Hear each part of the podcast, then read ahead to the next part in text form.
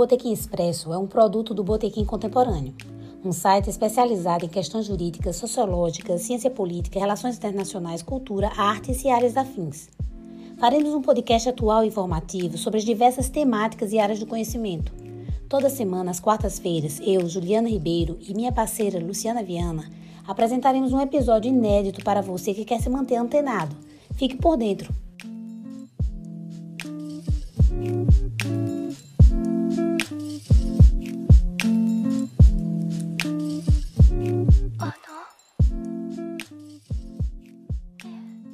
Olá, eu sou Juliana Ribeiro. E eu sou Luciana Viana. No episódio de hoje do Botequim Expresso, falaremos sobre a Lei Mariana Ferre. Vocês sabem quem é Mariana Ferre e por que ela deu nome à Lei 14.245 de 2021? Mariana Ferre é uma influenciadora digital que denunciou ter sido dopada e estuprada pelo empresário do ramo de futebol, André de Camargo, durante uma festa que aconteceu em Santa Catarina no ano de 2018. O caso repercutiu porque, durante o julgamento, o advogado do acusado mencionou a vida pessoal de Mariana, inclusive relacionando o caso a fotografias íntimas da moça. Em todas as mídias sociais, o caso foi bastante comentado e criticado. Inclusive, causou comoção e revolta popular quando da publicação midiática que propagou a notícia falsa de que o Ministério Público e o juiz teriam usado indevidamente o uso do termo estupro culposo que não existe no nosso ordenamento jurídico.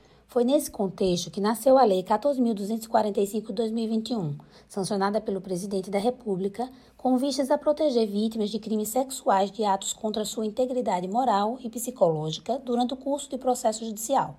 A referida lei também aumentou a pena do crime de coação no curso do processo. Entendam, coação é definida como o uso de violência ou grave ameaça contra os envolvidos no processo judicial a fim de favorecer interesse próprio ou alheio. Para o crime de coação, a pena prevista é de 1 a 4 anos de reclusão, além de multa. Com a nova lei, essa pena foi aumentada de um terço nos casos de crimes sexuais. Não podemos deixar de comentar a influência dos meios de comunicação na propagação de notícias falsas, as chamadas fake news.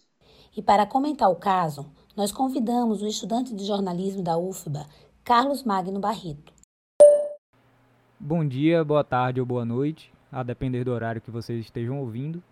Bom, o termo fake news, ele designa relatos que são pretensamente factuais, mas que inventam ou alteram os fatos, né, que narram, e são disseminados em larga escala através das mídias sociais por pessoas interessadas em produzir algum efeito. Esse conceito, que é de Wilson Gomes e Tatiana Dourado, ele limita, né, um pouco o escopo de designação desse termo, né?